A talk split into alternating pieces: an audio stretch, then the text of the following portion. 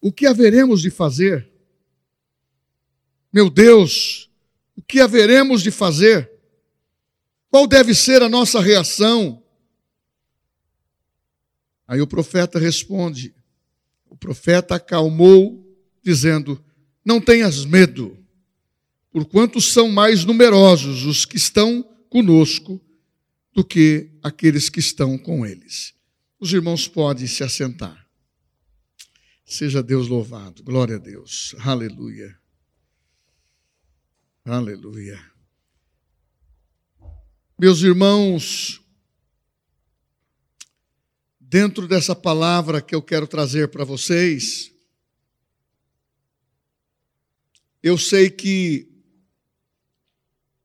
muitas vezes há uma tendência natural, quando o medo, a incredulidade, ou quando os nossos pés começam a vacilar, e, e reações emocionais vão sucedendo, posições que nós teríamos que ter de fé. Mas eu preciso, antes de entrar na mensagem, lembrar para vocês o que é, o que é fé. Hebreus 11, 1. É uma convicção tem que estar dentro do nosso coração. Das coisas que nós não vemos, mas daquilo que nós cremos. Precisa ter motivação. E uma das motivações que eu uso para que eu consiga alcançar e permanecer firme é que a melhor ferramenta que eu tenho para exercer a minha fé é declarando com a minha boca. É falando no que eu creio é falando do que eu creio em Deus, é falando dos milagres que Ele pode fazer e da solução que Ele opera diariamente, porque a fé também é diária. E eu preciso dela. Confesso que muitas vezes você se entristece por situações humanas. Isso pode roubar a nossa fé também.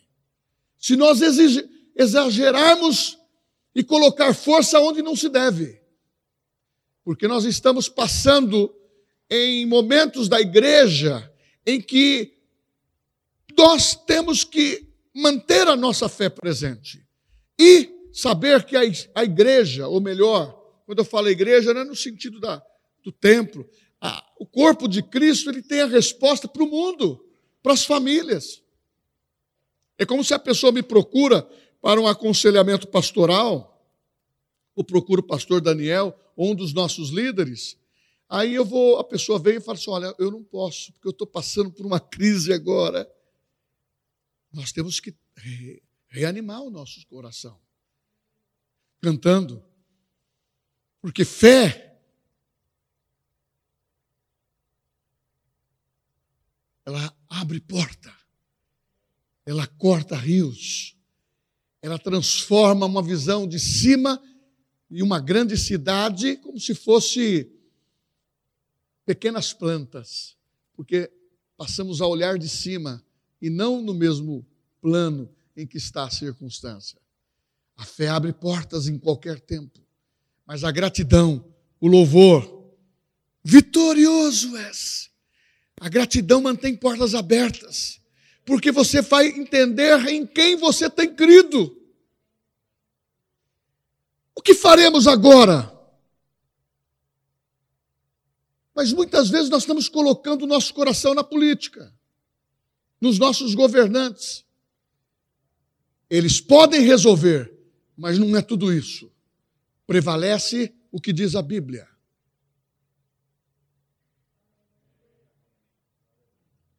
Independentemente muitas vezes do que há alguns pensamentos até adversos. Irmãos, o que prevalece é a Bíblia. O que prevalece é eu estar em Cristo e saber que, independente de quem seja, eu preciso confiar na palavra. Porque se você ficar pensando assim, você fica conjecturando dessa forma. Puxa vida, se eu vou perder tudo. Eu pergunto: você é filho de Deus?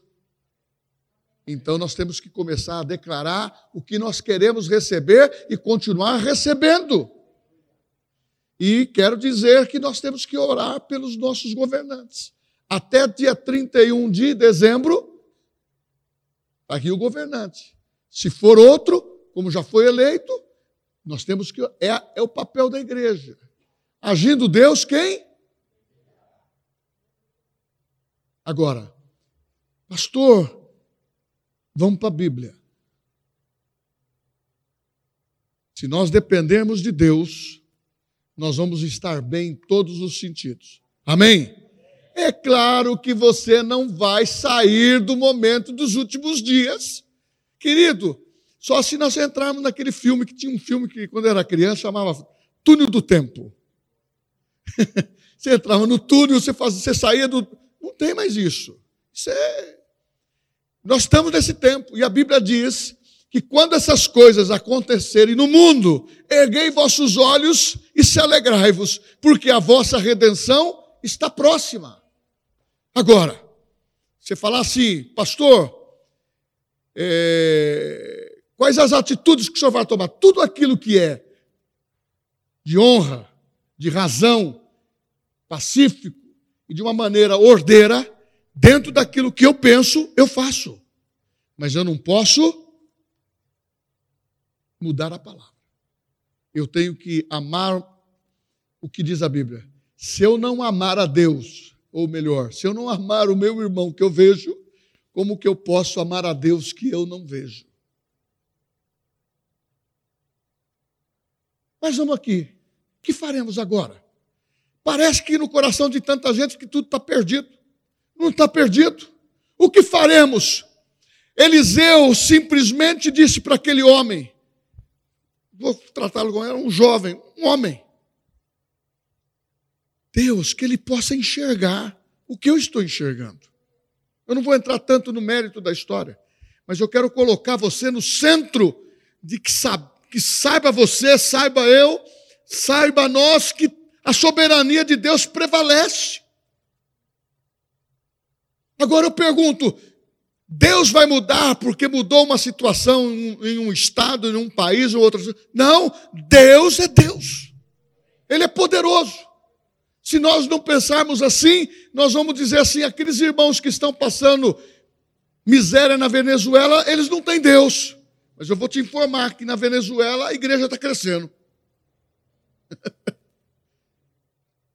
Deus está fazendo a sua obra, porque Deus não salva templo, Deus salva vidas.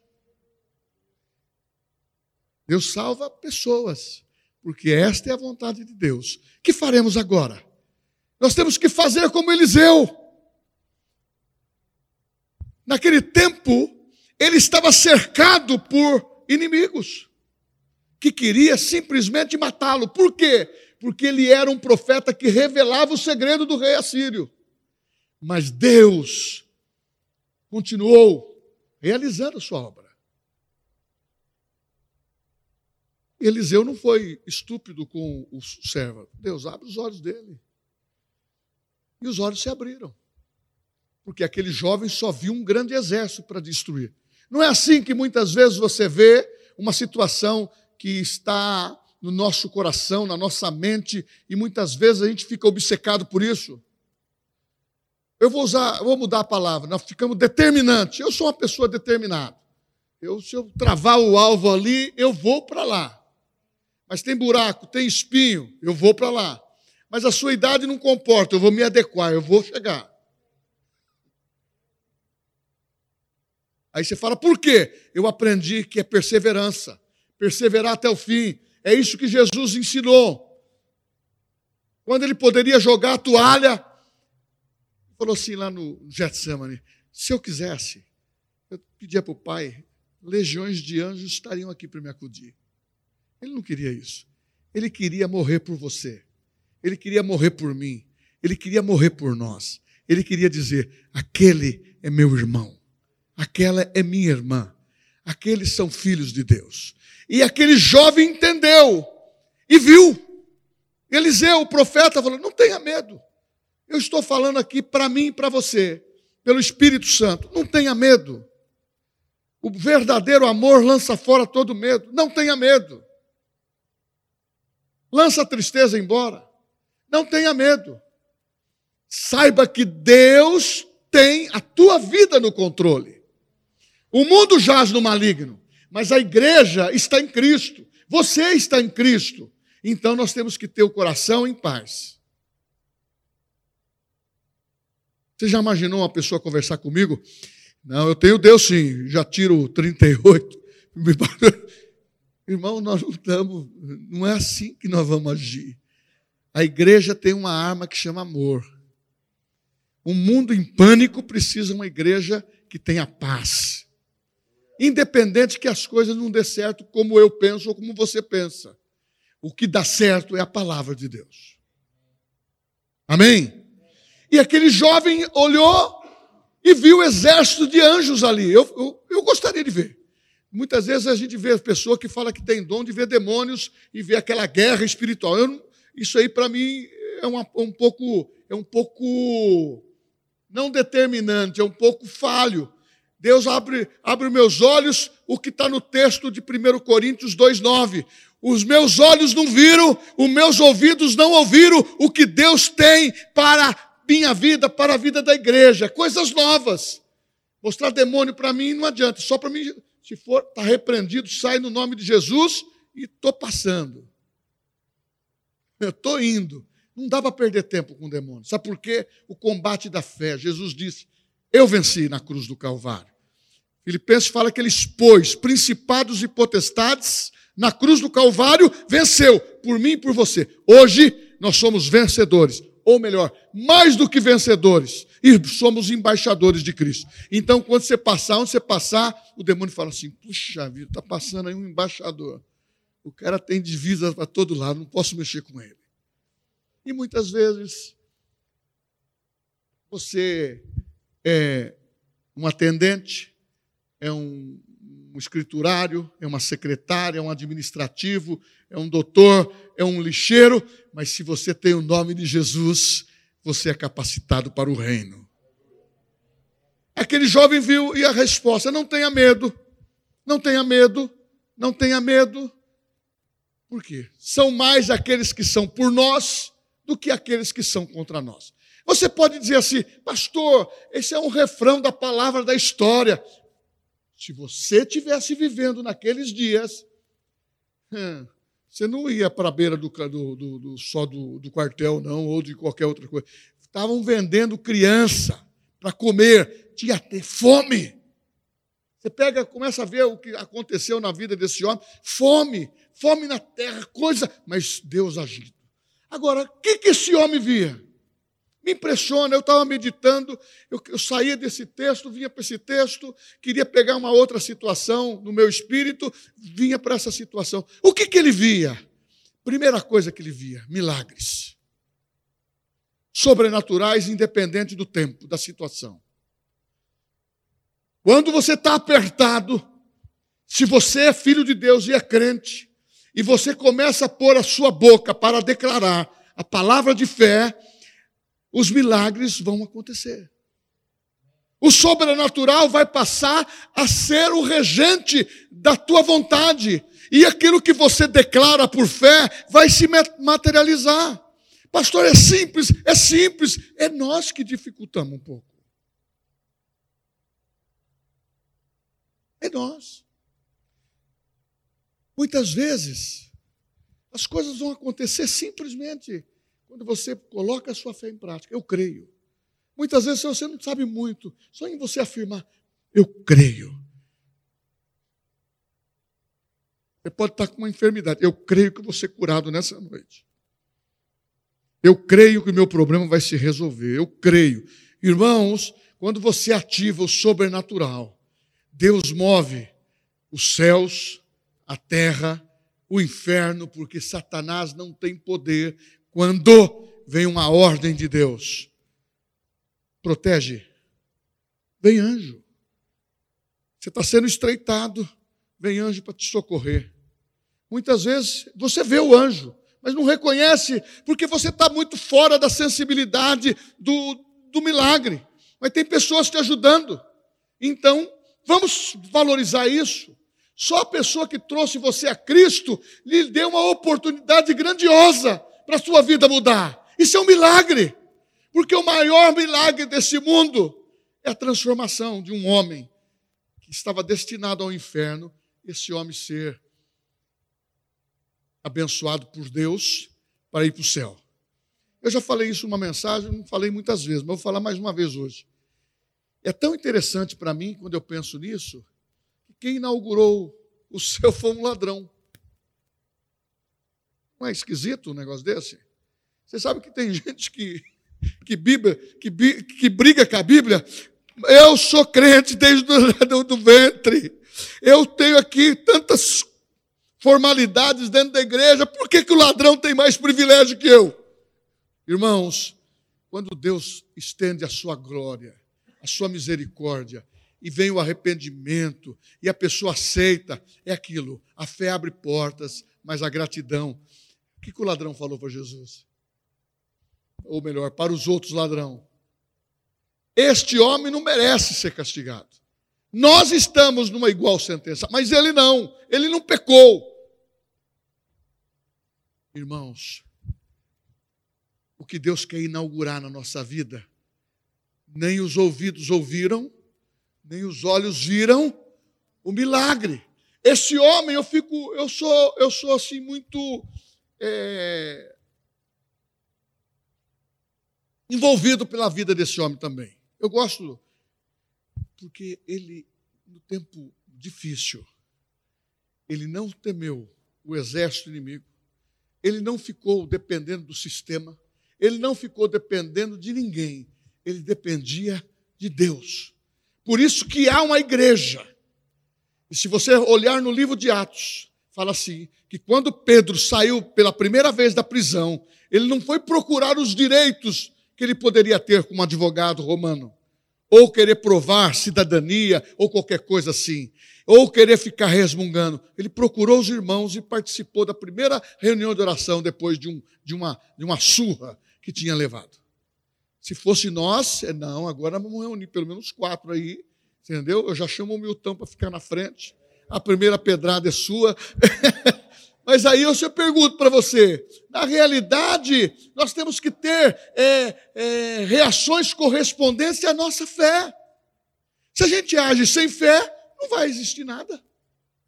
Nós temos que fazer reações correspondentes ao que nós cremos. O que você crê? Eu creio em Jesus. Eu creio na solução. Eu creio nos milagres. Outra coisa que esse homem viu, esse homem deu essa libertação para o povo. Esse homem levou, ele simplesmente ó, pediu, Deus fez. Ó. Todos ficam cegos uma escama caia diante dos seus olhos. Quero todo mundo com a vista. E ele conduziu esse, esse exército todo na mira.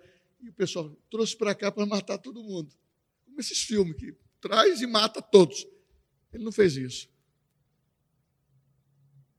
Ele usou de misericórdia. Tem hora que a gente muitas vezes quer passar a, a navalha, passar a faca.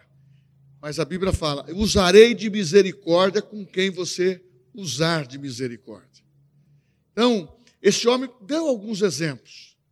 Um deles foi de ressuscitar uma criança.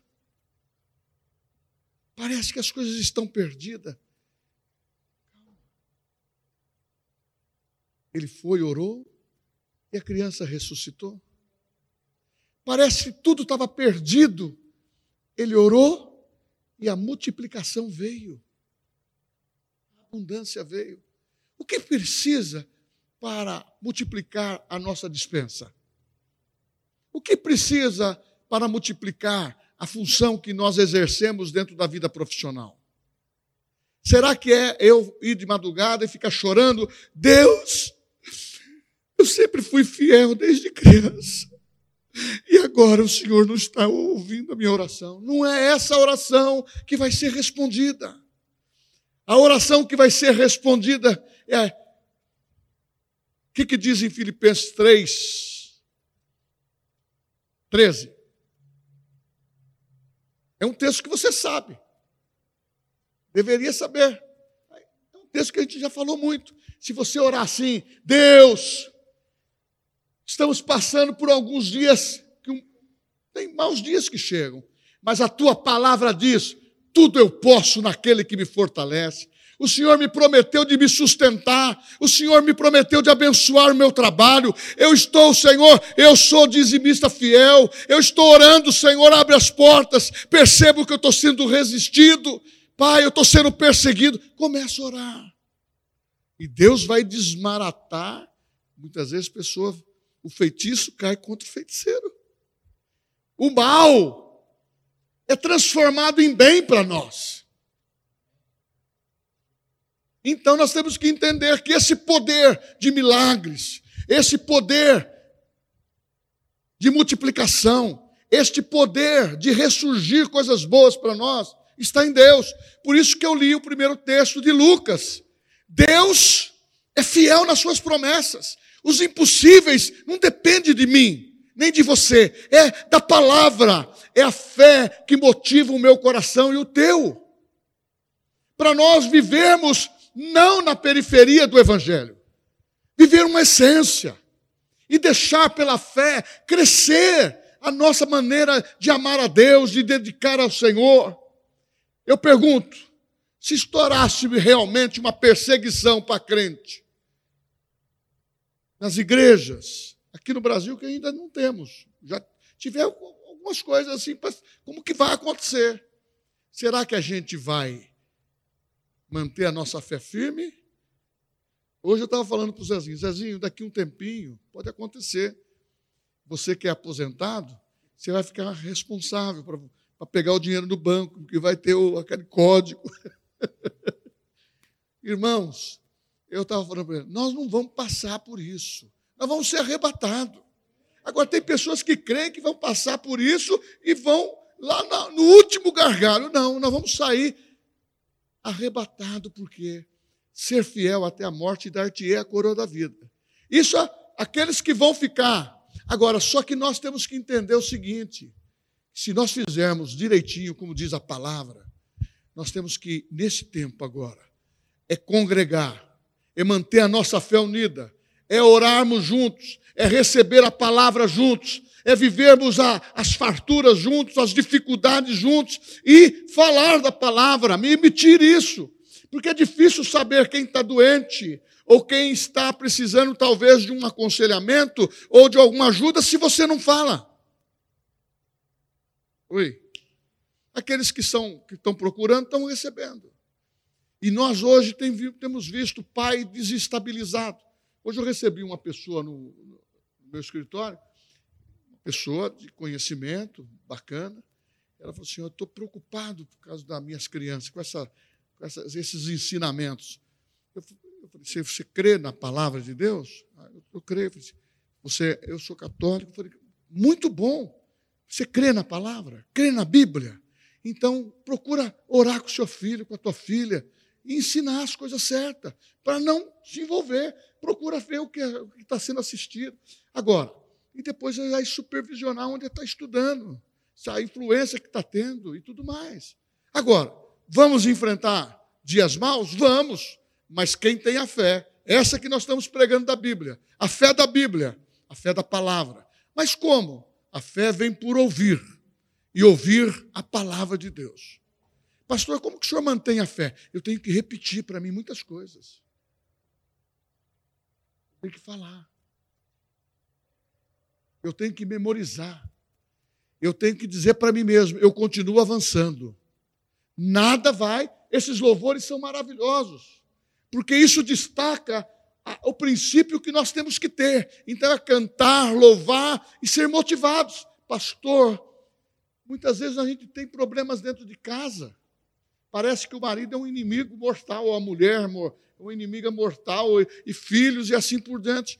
Isso Satanás está querendo jogar um, um, um, peso de contradição, de, de brigas e de, de, de situações que são insolúveis para realmente atrapalhar tudo. Sabe por quê? A pessoa ficar com as emoções abaladas e o nível de suicídio aumentando. As, as pressões e o nível de dependência química aumentando. problemas e psiquiatra aumentando. Irmãos, com todo respeito a todos os psicólogos e todos os psiquiatras que são quem são crentes, o pessoal que ajuda, é importante dentro dessa formação, pessoa que mantenha esse, esse, essa honra do juramento e faz direitinho. Mas, ó, o melhor psicólogo para a nossa vida é a palavra e o Espírito Santo. Porque quando você se aparta disso, você começa a sentir a pressão.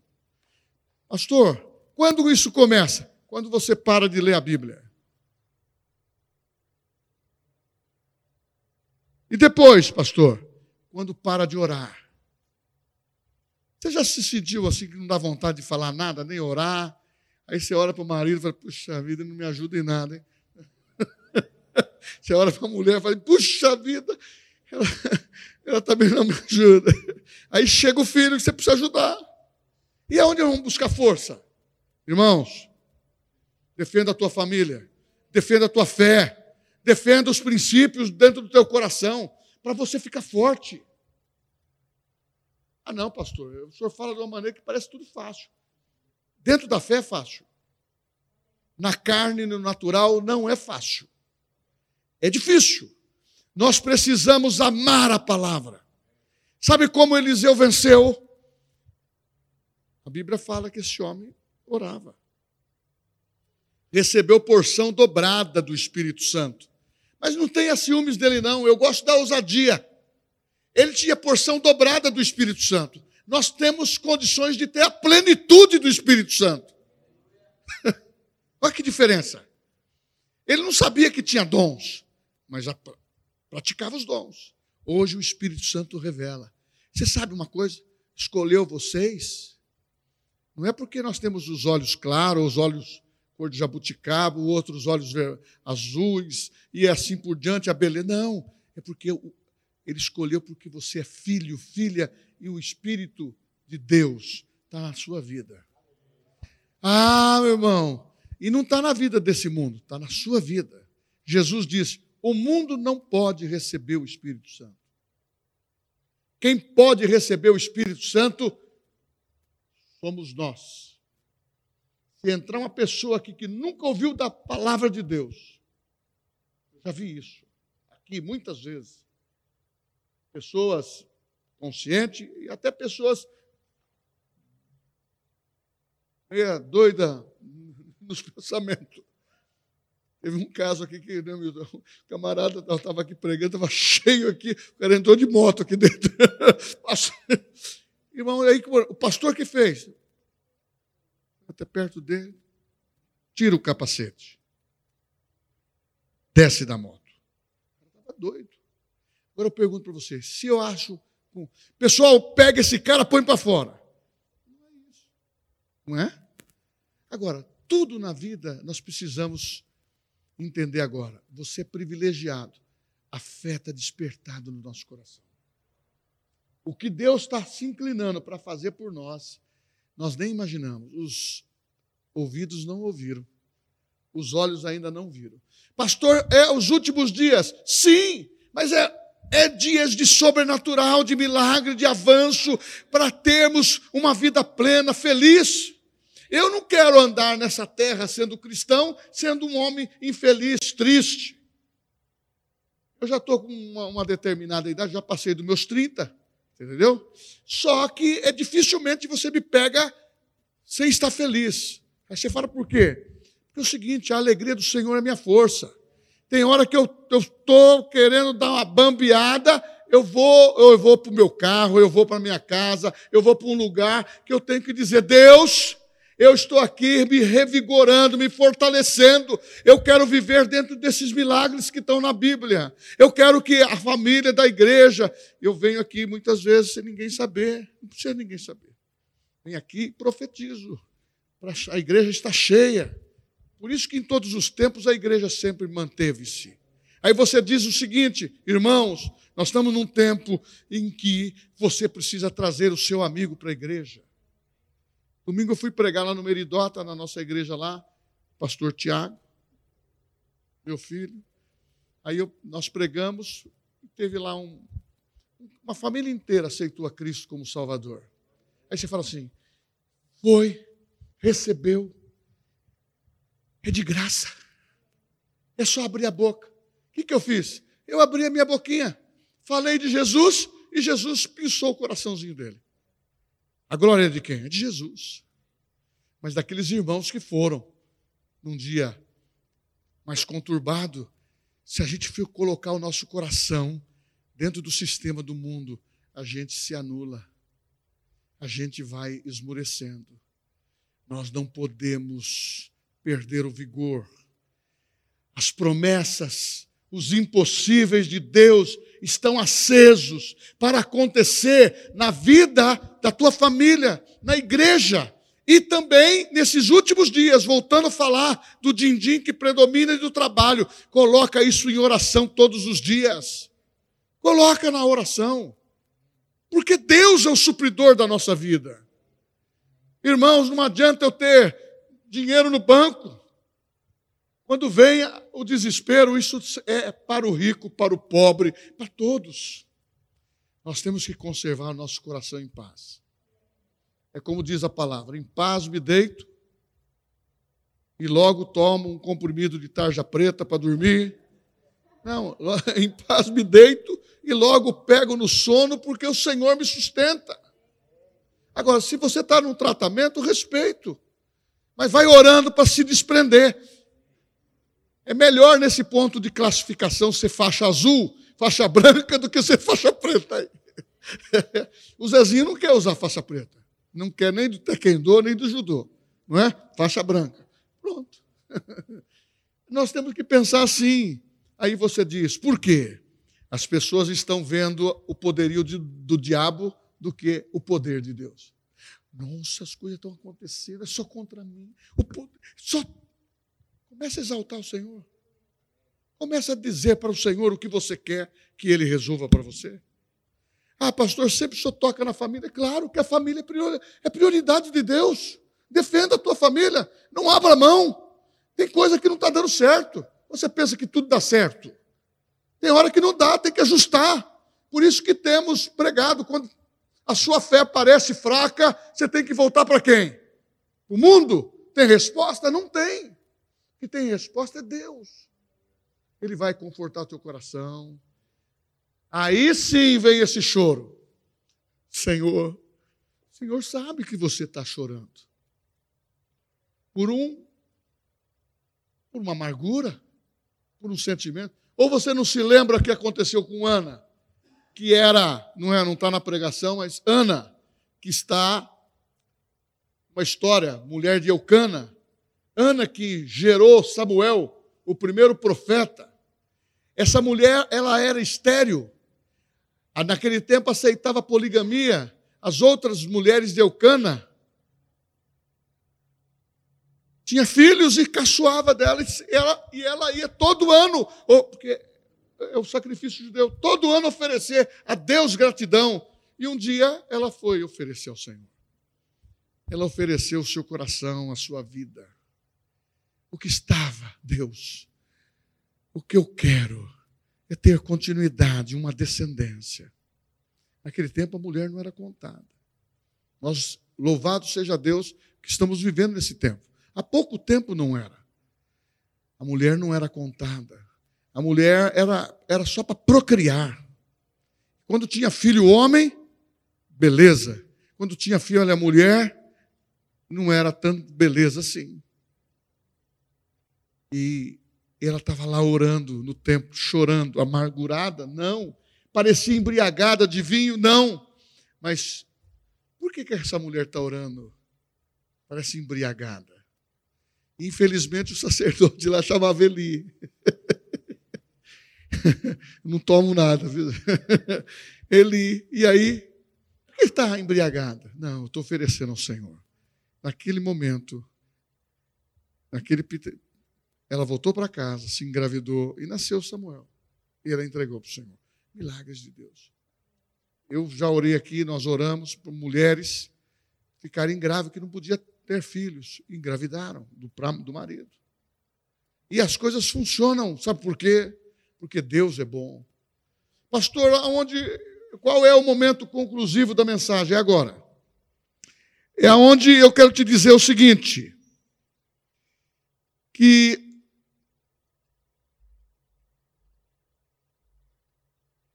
a bênção que você vai ter de Deus quando você está na fé é de enxergar as coisas com um pouco mais de clareza. Nessa coisa, eu sinto, não estou entendendo, parece que eu estou tendo alguma coisa misteriosa. Não. O nosso o Espírito Santo, ele não é místico, ele não é misterioso, não é uma coisa. O Espírito Santo é a terceira pessoa da Trindade que veio para morar na nossa vida. E quando você tem e recebe a palavra, e você ouve a palavra e desperta a fé, você começa a enxergar aquilo que o próprio inimigo não enxerga. Por que, que o, o diabo quer estreitar a nossa vida? De uma maneira ou outra quer pegar alguma coisa, uma situação negativa. Porque ele não é onisciente. Ele não é onipotente. Ele não é onipresente. Ele quer fazer você enxergar a decepção, as dificuldades. Por que está faltando amor em casa? Então você começa a deslumbrar só com coisas negativas. Mas saiba, você e eu, nós somos melhores do que isso.